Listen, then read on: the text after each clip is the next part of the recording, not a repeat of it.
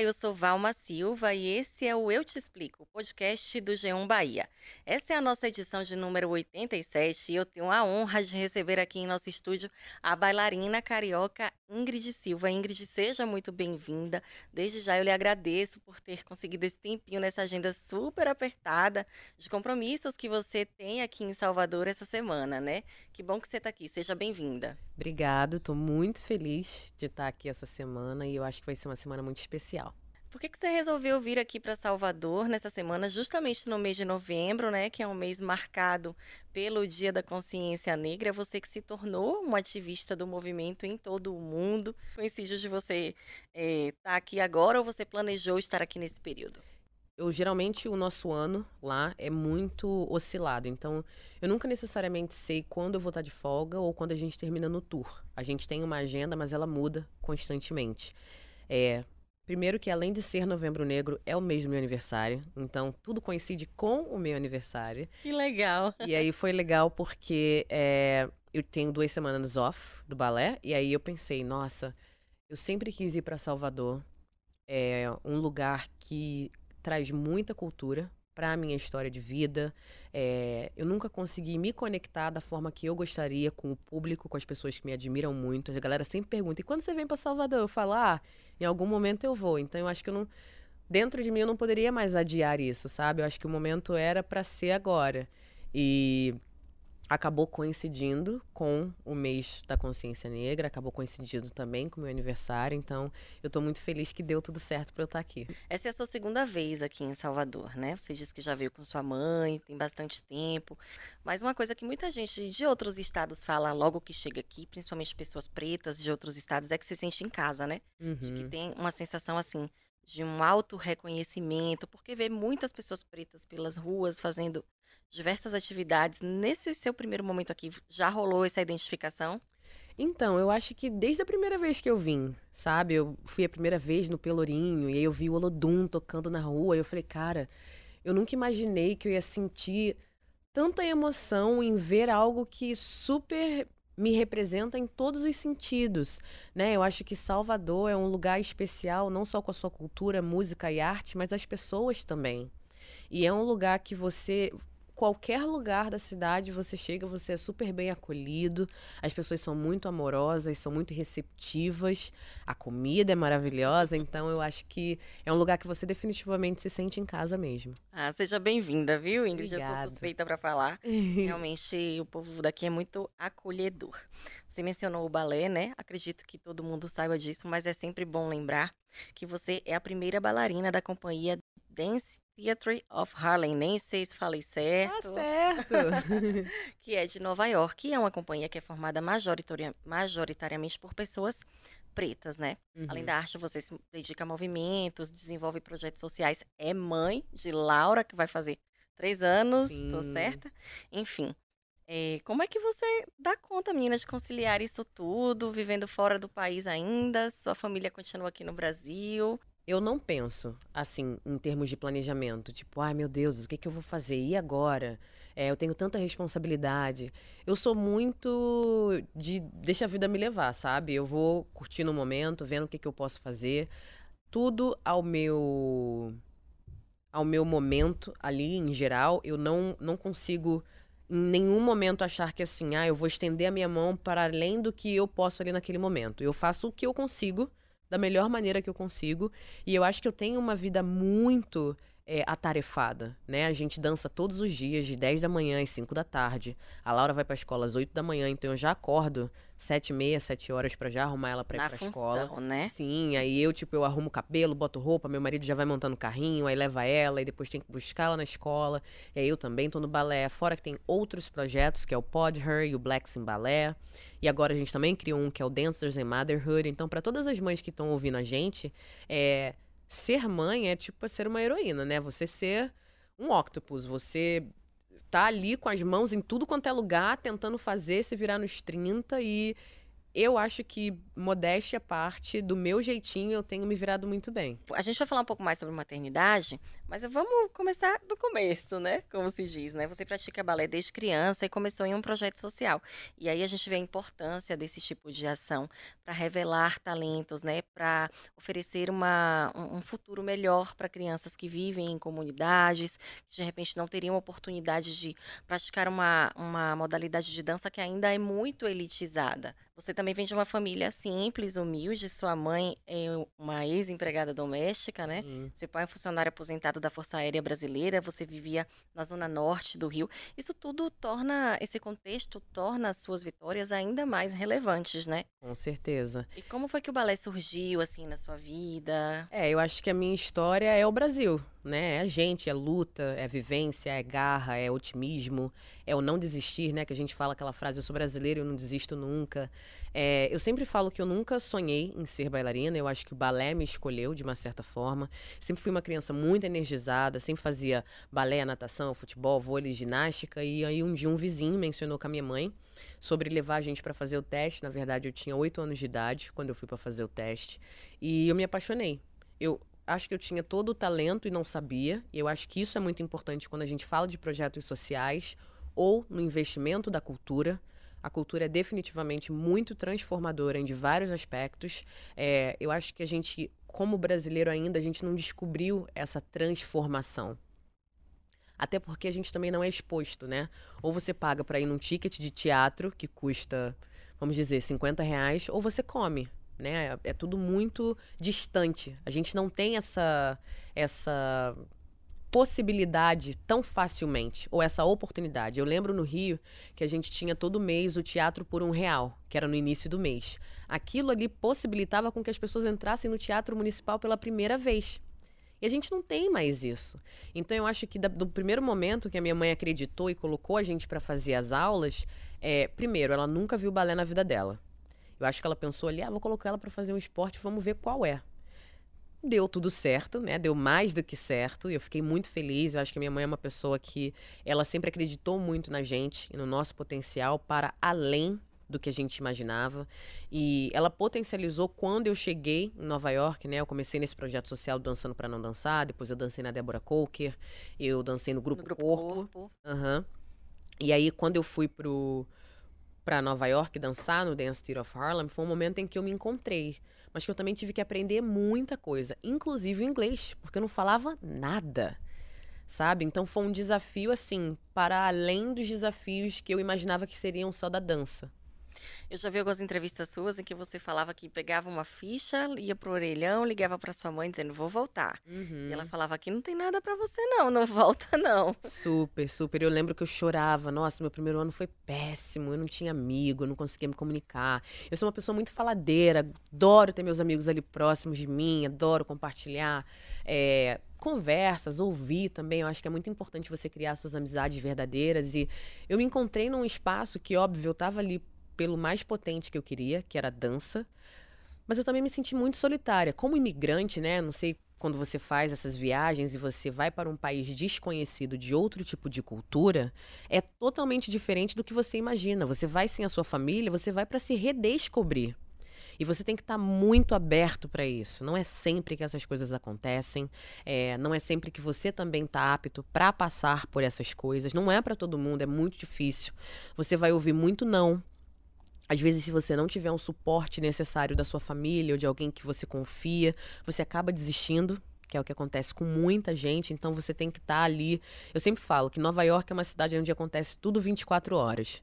Se você não tem foco no que você veio fazer, a cidade te engole. E você acaba perdendo os seus propósitos. Mas eu acho que essa frase não vale nem só para Nova York mais.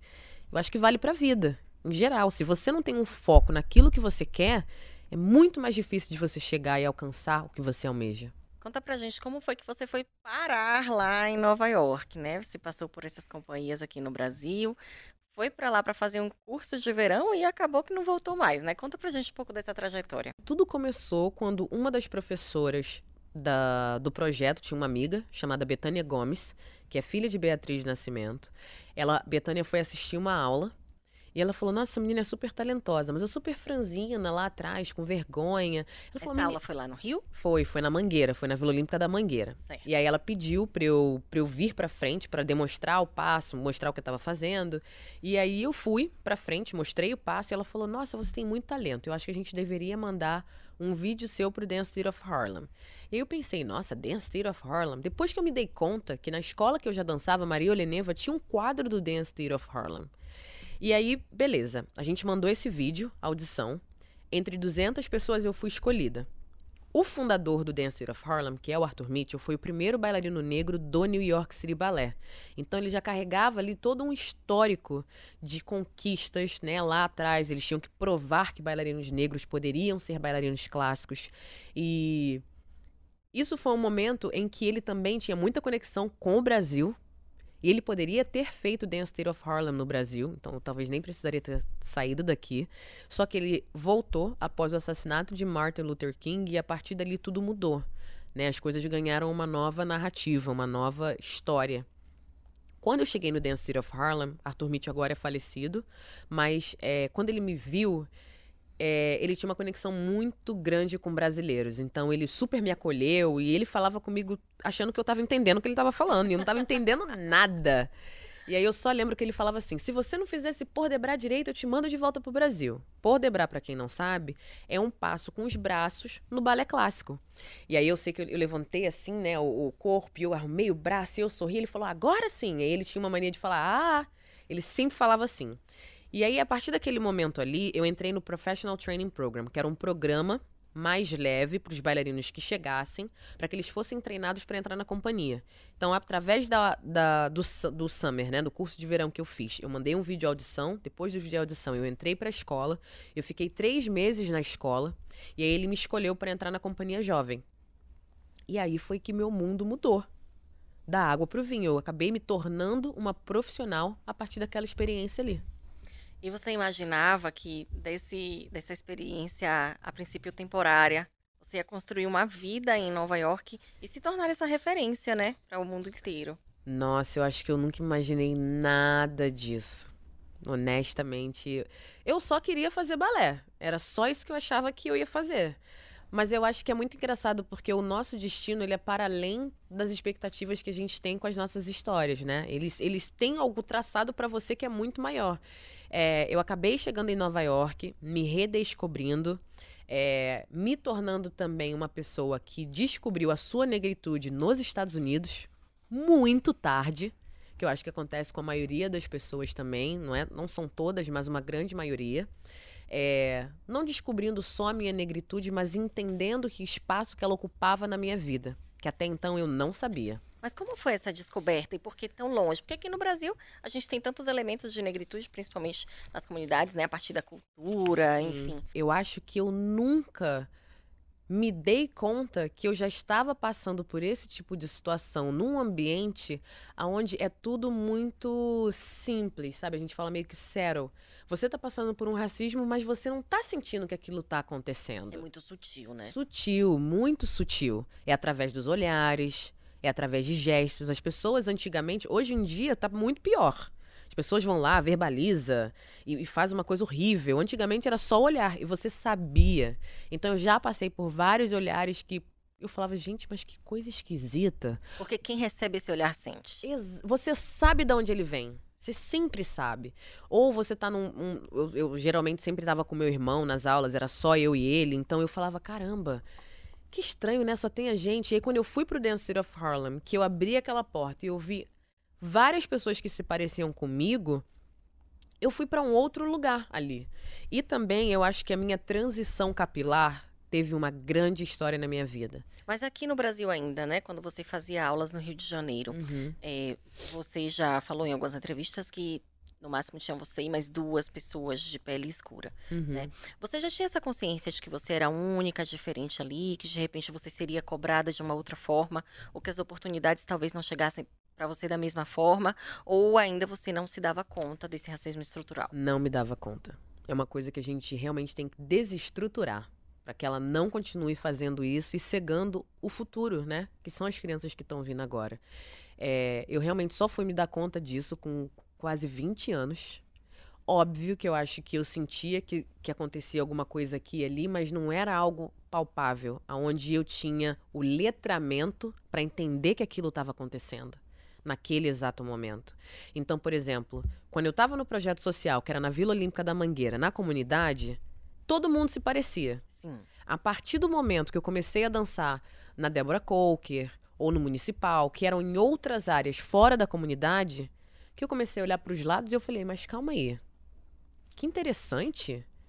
Mesmo assim, eu lembro que a minha mãe sempre falava: independente da sua tonalidade ou não, você merece estar aqui quanto qualquer outra pessoa.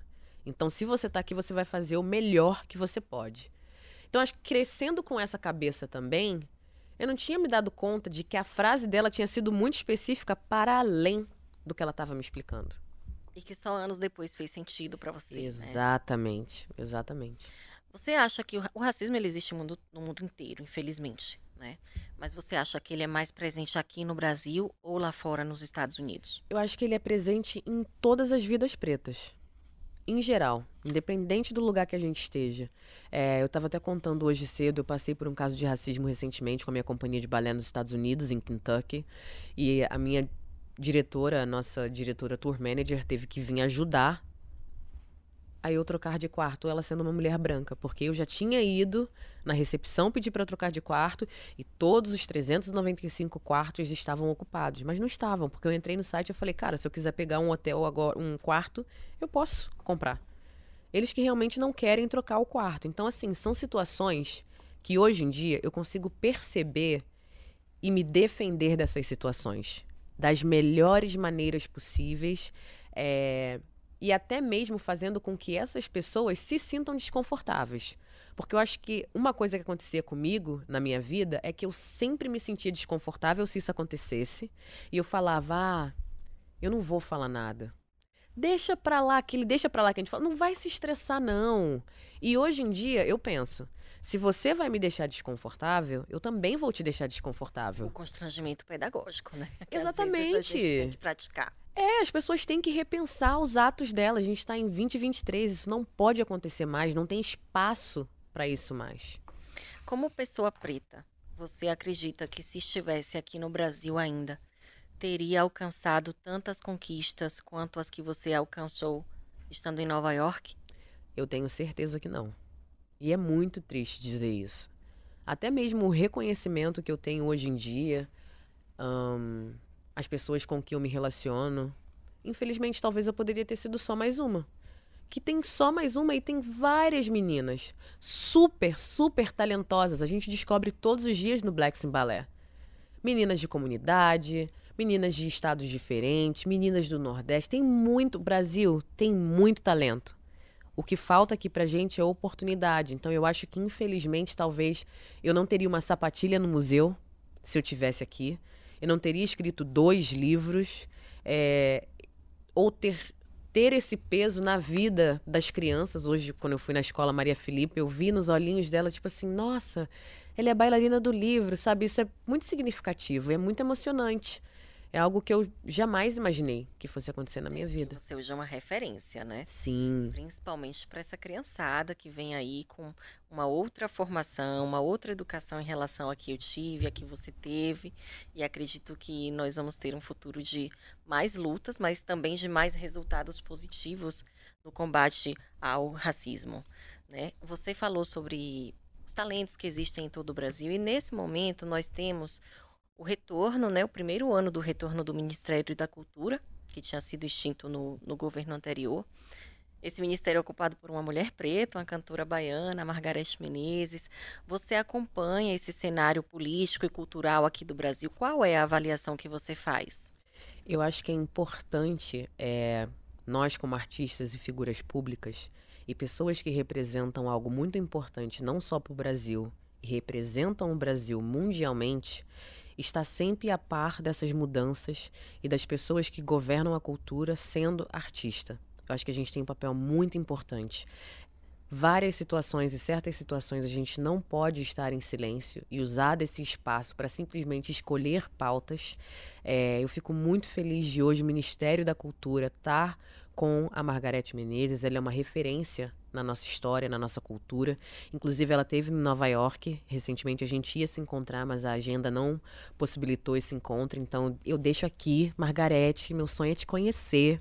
Estou fazendo a fã mesmo, porque eu admiro muito o trabalho dela e eu acho que ela tem muitas coisas que pode investir na arte sendo uma mulher preta com uma visão diferente para um futuro onde ele seja mais inclusivo. A gente quase não fala sobre isso na arte. A gente fala sobre oportunidade, mas a gente não explora essa diversidade da oportunidade na arte. E muitas vezes, em referência às pessoas pretas, né, elas são destinadas, por exemplo, aqui em Salvador, aos grupos de dança afro, né? Você muitas vezes não imagina que pode criar um, um, um, projeto de dança clássica, né, composto totalmente, totalmente por crianças pretas, né, por adolescentes pretos. Muitas vezes eles são destinados para outras atividades que também têm sua importância, sua relevância, mas de repente não, o talento dele está ali para uma outra coisa. E acaba sendo desviado, né? Porque é, é como se colocasse a pessoa preta numa caixinha. Exatamente. Isso acontece muito. Eu lembro diversas vezes, quando eu era bem mais nova, que eu falava assim: nossa, meu sonho, que ainda é até hoje, em algum momento isso vai acontecer, é dançar no Teatro Municipal do Rio de Janeiro. Você ainda não dançou? Depois de profissional, não. Quando eu era criança, sim. E aí eu sempre falava: ou, ou vinha alguém falava: Ah, mas tem certeza? Você não gosta de contemporâneo, de hip hop? Eu falava, mas eu treinei a minha vida inteira no balé clássico. E aí eu comecei a me dar conta, agora, ao longo da vida, de que é muito triste o cenário em que a gente se encontra. Por exemplo, você tem professores desqualificados na dança, vamos dizer, que também sofreram muitos traumas na arte, então, quando você encontra bailarinos pretos ou outros tipos de bailarinos, dependendo da sua experiência, você espelha essa experiência no próximo. O papel do professor é de acolher, direcionar se houver necessidade de direcionar. Não mudar o destino de uma pessoa que pode ser um bailarino clássico e, pela tonalidade da pele dela, você simplesmente estereotipa essa pessoa e anula um sonho que poderia ter se tornado algo muito maior na vida dessa pessoa. Eu conheço vários bailarinos pretos, vários. A gente tem um grupo de balé clássico no WhatsApp, onde vários dançam fora do Brasil, muitos dançam dentro do Brasil, e as histórias sempre se repetem. É uma galera super talentosa, que não tem oportunidade e muitas vezes são anuladas por esses professores. E é muito triste. Lamentável mesmo, é. né? Você falou um pouco sobre as dificuldades quando você chegou lá em Nova York. Eu imagino que tenham sido muitas, né? É... Você dançava só com a bolsa da escola, porque geralmente as escolas, quando levam bailarinos de outros países, dão um aporte financeiro, né? Você conseguia se virar com esse valor ou você precisava fazer outras atividades? Porque assim, a vida do bailarino ela não é fácil, gente. São muitas horas de ensaio, né? Tudo ali muito regradinho. Você dava conta de outras atividades ou se dedicava só à dança, Ingrid? Então, é, quando eu fui para lá, e eu ganhei essa bolsa de estudos no verão. Cheguei em janeiro lá. O projeto Dançando para Não Dançar, na época, era patrocinado por um outro, uma outra empresa. E essa empresa ajudava com que o projeto desse essas oportunidades para esses bailarinos. Então, na época, eu acho, eu não me lembro, eu escrevi até no meu livro sobre isso. Mas vamos dizer que eu ganhava R$ 1.200 por mês. Que é alguma coisa bem satisfatória. Mas em dólar, necessariamente não era. Então, eu não conseguia sobreviver só com isso. A partir daquele momento ali, eu me vi que eu tinha que dedicar minha vida 100% pro balé, porque foi para isso que eu fui fazer lá. Mas eu também tinha que comer, sobreviver, pagar o metrô, me vestir. Eu não tinha casaco no inverno. Quando eu cheguei lá foi muito caótico. Eu tinha comprado um casaco no Rio que eu achei que era o casaco. Dividimos em suaves prestações. Quando eu cheguei lá, eu só bati o dente e eu falava, caramba, eu ainda tenho essa foto até hoje com esse casaco. Eu falei, meu Deus do céu. O que, que eu fiz da minha vida? Mas assim, esses momentos também foram legais para eu ver o quão importante é, é, você ver esse crescimento e essa trajetória, porque às vezes a gente não sabe. É, o balé em si, ele custa muito caro. Uma sapatilha é 200 reais. Sim. Uma meia, meia calça, calça, é 100. Um tchutchu para festival é quase dois mil reais. É um absurdo. E aí, fora a mensalidade, porque o seu filho tem que ir treinar e tem que estudar, e você tem que comprar sapatilha, sapatilha de meia ponta, todos esses. Colan. Colan, é verdade, é um gasto muito grande. Então, se você não tem um poder aquisitivo bom, as suas chances são bem menores. Mas se você tem um projeto social que é super sério e patrocina tudo isso, já é uma mão na roda. Eu lembro que a minha primeira sapatilha foi o projeto que deu.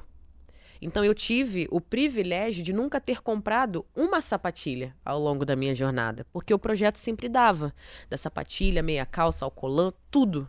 Eu só tinha que ter o comprometimento e a disciplina de estar tá lá. E isso faz a diferença. Só que não é todo projeto social que tem um patrocínio, que tem uma oportunidade. Às vezes, um professor quer dar essa oportunidade para os bailarinos, ele quer trazer com que isso aconteça, mas a gente não tem financeiramente essa movimentação. Então, eu acho que é, é, muito importante quando a gente fala sobre isso, porque são preços reais, tanto nos Estados Unidos quanto aqui, e as pessoas às vezes não se dão conta dos grandes gastos. E você nunca precisou comprar uma sapatilha, mas você precisou pintar suas sapatilhas. Sim. Durante muito tempo, né? É impossível não falar sobre.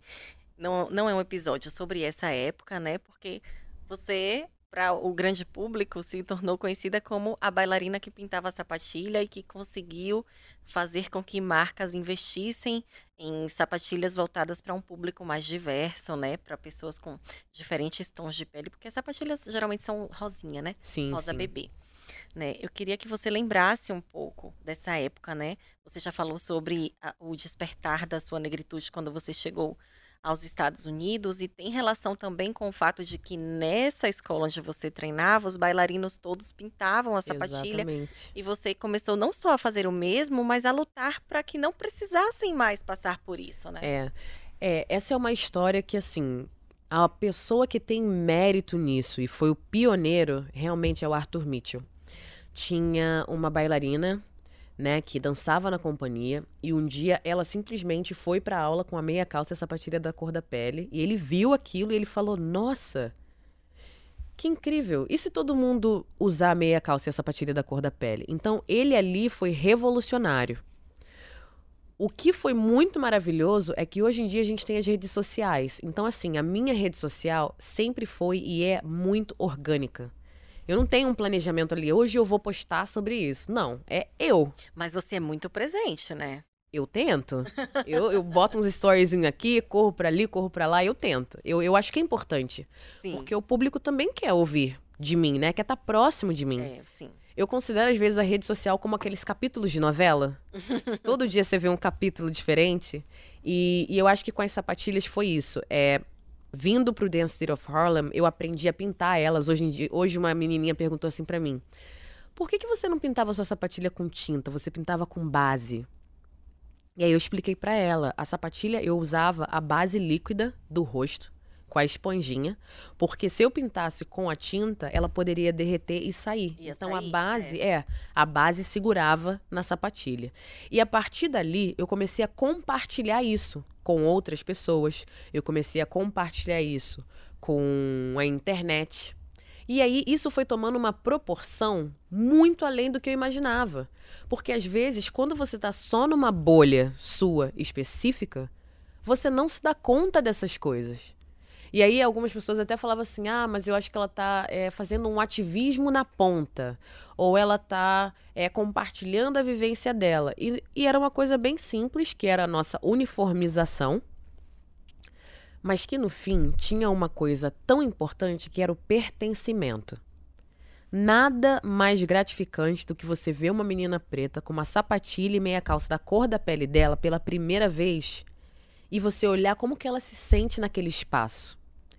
Porque para as pessoas que não sabem, a meia calça e a sapatilha rosa foi porque foi criado lá atrás, majoritariamente por pessoas brancas, então rosa é ligado à tonalidade branca, não tem nada a ver com a roupa da apresentação. Então, quando eu venho há 11 anos atrás falando sobre isso, batendo nessa tecla, conversando até mesmo com a companhia que finalmente, porque eu falei, caramba, quanto que eu gasto de base de maquiagem pintando a sapatilha?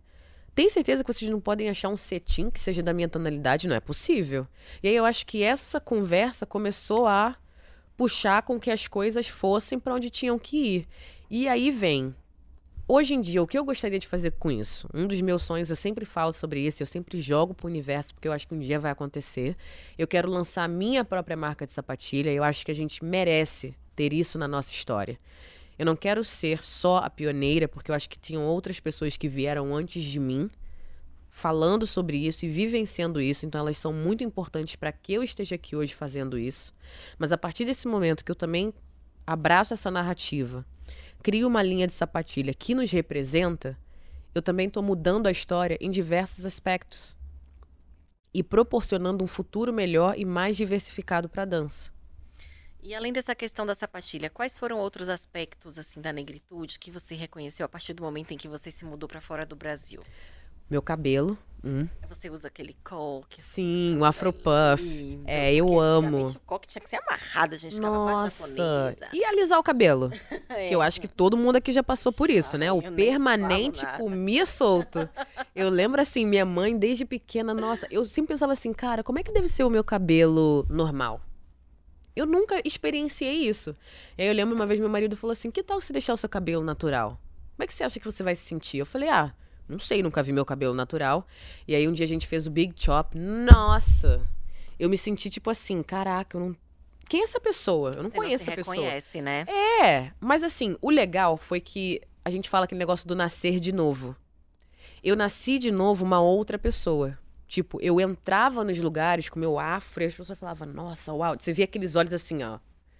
E isso era muito legal. Porque eu acho que eu não, eu não tinha também essa, essa confidência, né? Eu não era confiante porque eu sofri muito bullying na escola por causa do meu corpo, por causa do meu cabelo.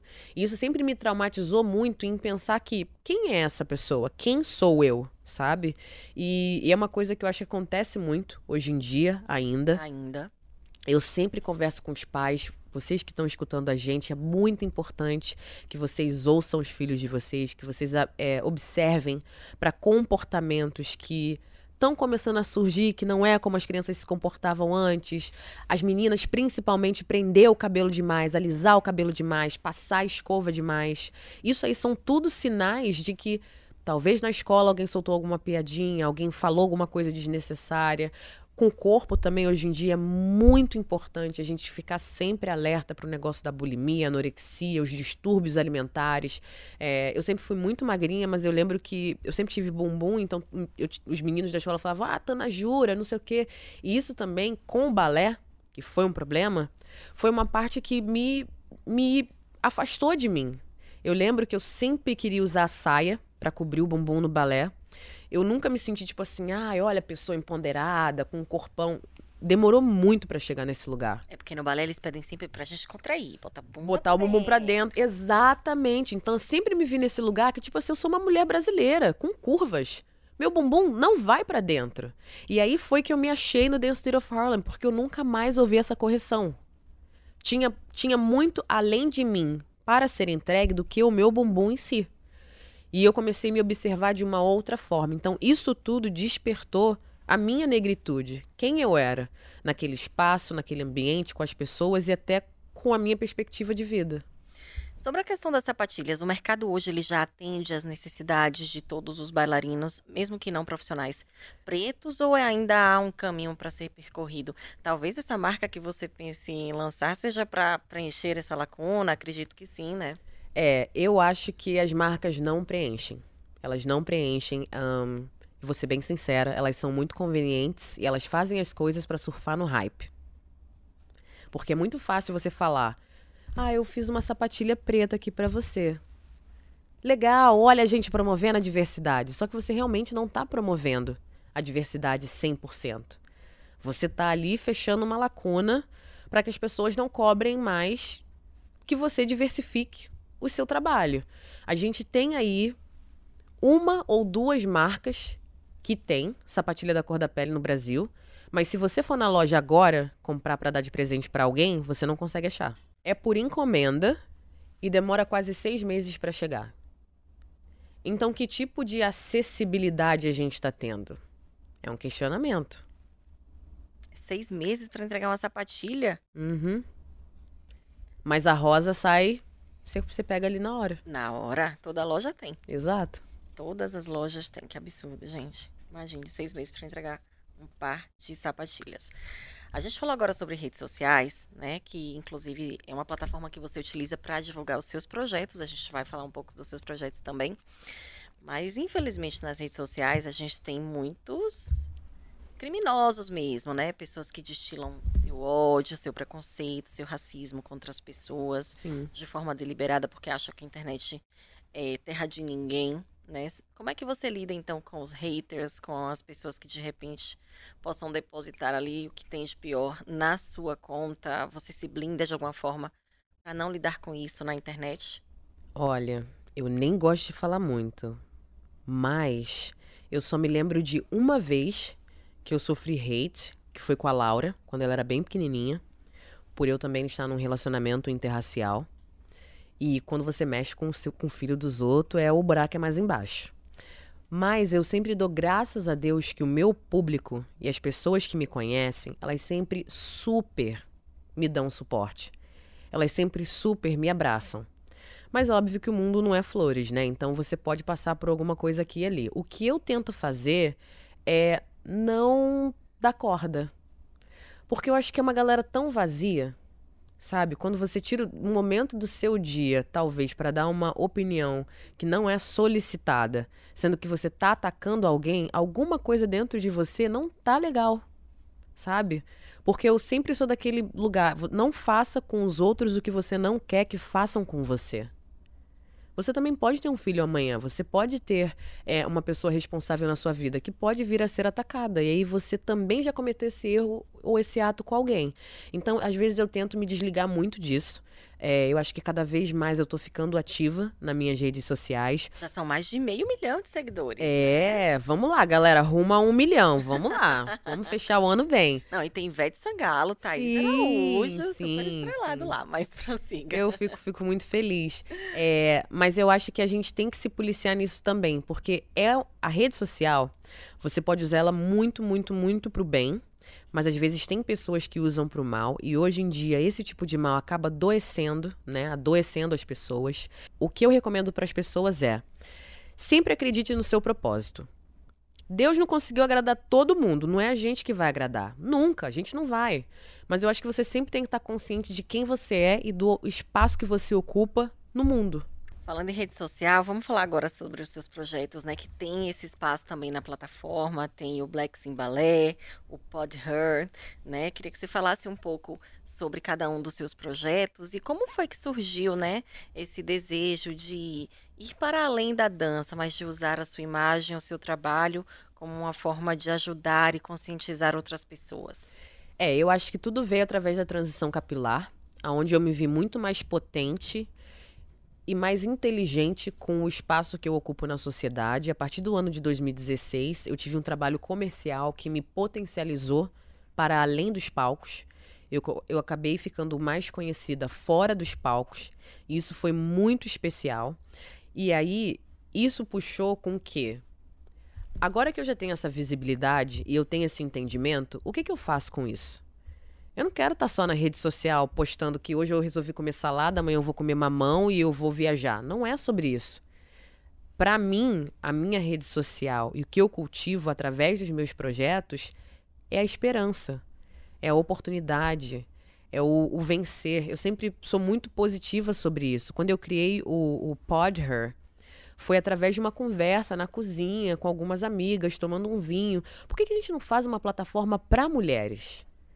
E hoje em dia é uma plataforma que é regida por mulheres latinas imigrantes brasileiras. Então a gente toma uma proporção muito grande. A gente já está indo para o nosso sexto ano.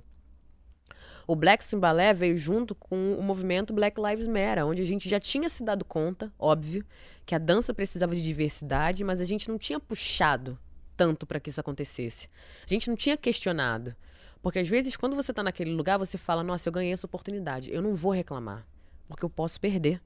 Na dança, principalmente, quem dança sabe do que eu tô falando. Quando você ganha uma oportunidade, por mais de errado que as coisas estejam acontecendo ali, se você não tá num lugar seguro para dialogar e questionar, você não bate de frente. Porque você pode perder a qualquer momento. E aí, com o Dancers and Motherhood, que é o projeto de mães, eu me encontrei num outro espaço que foi me vendo ali como uma mulher que estava grávida e também ama muito o balé e não queria deixar com que os dois fossem embora. E eu me encontrei naquela balança ali assim, o que, que vai ser da minha vida agora? Por, por um momento, eu achei que eu não ia dançar mais. A maternidade transforma o corpo da mulher. Sim. Seu corpo é sua ferramenta de trabalho. Imagino que pra você... Exatamente. É, eu senti muito medo. Honestamente, não foi um momento tão feliz de primeira. Eu pensei assim, putz, e agora? E aí foi muito bom também viver esse momento, porque eu comecei a me questionar em diversos. E agora o quê? E agora tá tudo bem. Vamos ver o que, que vai acontecer. Vamos um dia de cada vez, que a gente também adora sofrer de antecipação, hein? A gente planeja tudo na frente que nem aconteceu ainda. É verdade. E eu, às vezes, sou muito assim. E aí foi quando a Betânia, que é minha mentora, entrou no estúdio comigo. Eu fiz aula até as 39 semanas. A gente criou um método chamado é, balé, é, é maternity balé, que é maternidade no balé.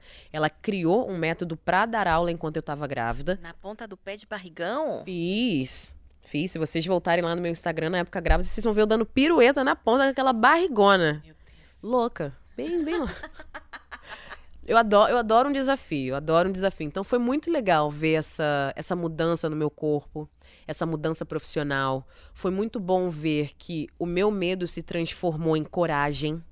Né? Tem uma frase muito legal que quando você tem uma criança, ela te traz a coragem em todos os sentidos. Né? Então eu, eu comecei a ver que a minha maternidade e a minha gravidez potencializou quem eu era. E os dois se uniram. Porque a partir do momento que a Laura nasceu, eu falei: olha, minha filha, mamãe é bailarina, mamãe precisa voltar a trabalhar e fazer as coisinhas dela, mas se você quiser, eu vou te integrar. Vem comigo. E eu comecei a trazê-la pro balé. E fazia aula com ela penduradinha no canguru. E agora ela já tá indo pro balé. Já. Já tá dando seus primeiros pliés. A gente tá completando um círculo na nossa vida. E é muito engraçado ver. Se ela se tornar bailarina, maravilhoso. Se ela não se tornar também, tá tudo de boa. Vou sempre apoiar ela no que ela quiser. Mas como é pra vocês saber assim que, caso ela queira ser uma bailarina profissional, você ajudou a pavimentar um caminho aí enorme, muito menos difícil do que o que você teve que construir, né, sendo uma pessoa preta na dança clássica. Como é que você avalia isso, sabendo que você fez isso para toda uma geração, mas principalmente para sua filha? É, eu acho que é muito gratificante, sabe? Eu acho que é um sinal de missão e dever cumprido. Muitas das vezes a gente acha que as lutas que a gente tem são em vão, né? Ou você acha que ninguém nunca vai te dar o reconhecimento que você merece, ou você acha que aquele trabalho que você faz não foi o suficiente, ou ninguém viu. Tem sempre alguém vendo. Uma hora ou outra, aquele momento vai chegar para você. E, e eu acho que vendo a Laura assim agora, né, tão novinha, super empolgada com balé, correndo para lá ela e pra se cá. diverte, né? Nossa, fica pulando, faz o que ela quer. A professora fala, Laura, es- estica o pé, faz isso. A bicha tá lá, vivendo. É, primeiro que eu acho que eu vou ficar muito feliz se ela decidir. Segundo que eu acho que as pessoas vão cobrar ela como se ela tivesse que ser eu. E essa é a parte que eu não gosto. E eu me sinto um pouco com medo disso, porque ela é ela. Sim. E ela vai escrever a história dela.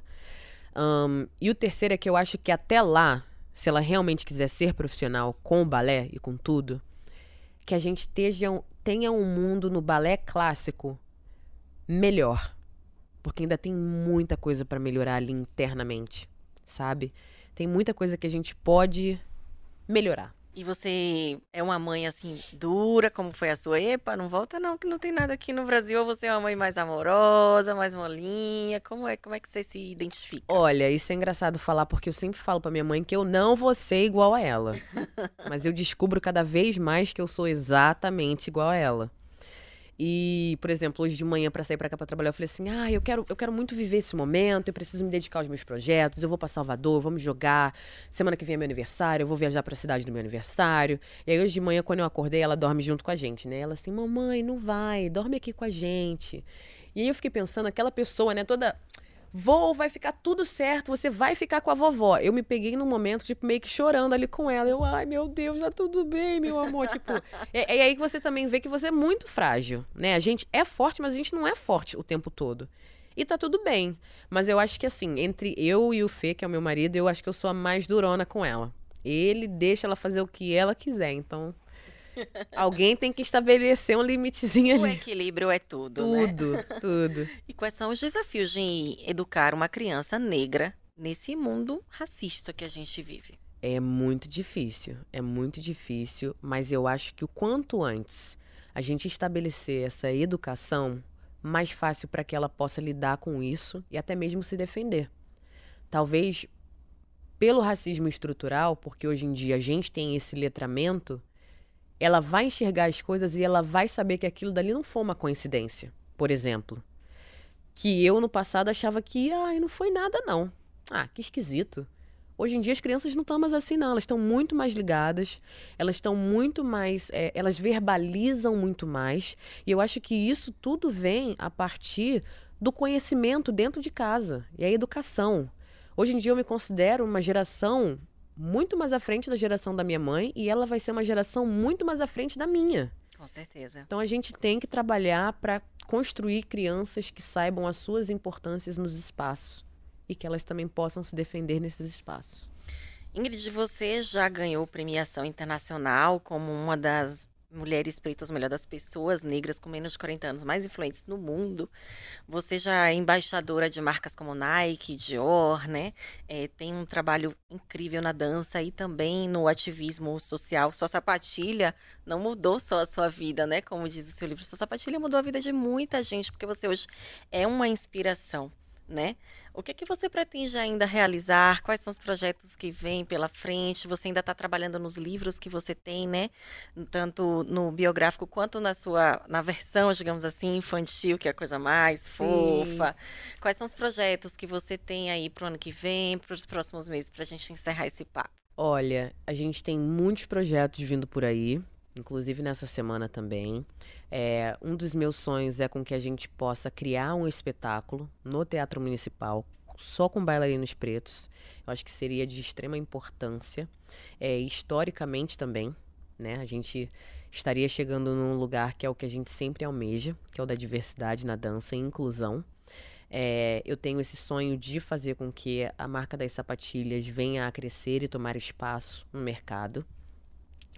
Eu quero criar o primeiro festival de balé preto no Brasil, porque a gente tem vários festivais de dança, mas a gente não tem nada voltado para bailarinos pretos. E muitos desses bailarinos pretos, quando vão nesses grandes festivais que a gente já tem aqui no Brasil, muitos não podem usar meia calça e sapatilha da cor da pele. E eles perdem ponto por causa disso quando eles vão nas competições. A gente não sabe quem são os jurados. Então eu já ouvi uma história de uma menina que estava num festival de dança e a pessoa virou e falou assim: "Ah, mas nossa, ela tá com essa meia aí escurinha, ai, não dá, não dá para ela dançar assim no palco". E a pessoa falou como se ela estivesse falando nada. Como se ela simplesmente estivesse falando uma frase. Então eu acho que essa é a diferença. Por que, que ela não pode dançar com a meia da cor da pele? Que diferença isso faz na técnica dela e na arte dela? Então eu quero criar um espaço onde as pessoas tenham a inclusão. Né? A gente quer fazer esse primeiro festival com, com o Black Sim Ballet e se conectar com outras companhias de fora, porque a gente também quer dar essa oportunidade. Eu continuo sempre fazendo esse questionamento quando a gente olha para grandes companhias no Brasil, que não são muitas. Quantas bailarinas pretas você já viu que são parecidas comigo? E desde que eu saí foi o quê? 15 anos atrás. Agora, por que, que a gente ainda não tem?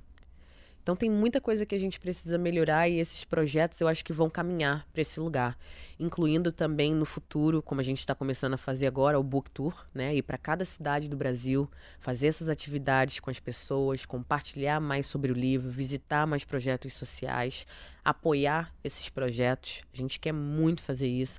Eu acho que é muito importante, nada mais importante é contribuir com a cultura real do nosso país. A gente tem muitas riquezas, a gente é um país muito unido, a gente tem tudo para crescer. E criando essas oportunidades, eu acho que é onde a gente vai chegar lá. Tomara que sim. Conte conosco para todos os seus projetos. Obrigado. Sucesso nessa trajetória. E muito obrigada pela sua presença aqui no podcast Eu Te Explico. Muito obrigada. Para você que nos acompanhou até aqui, muito obrigada também e até a próxima edição. Tchau, tchau.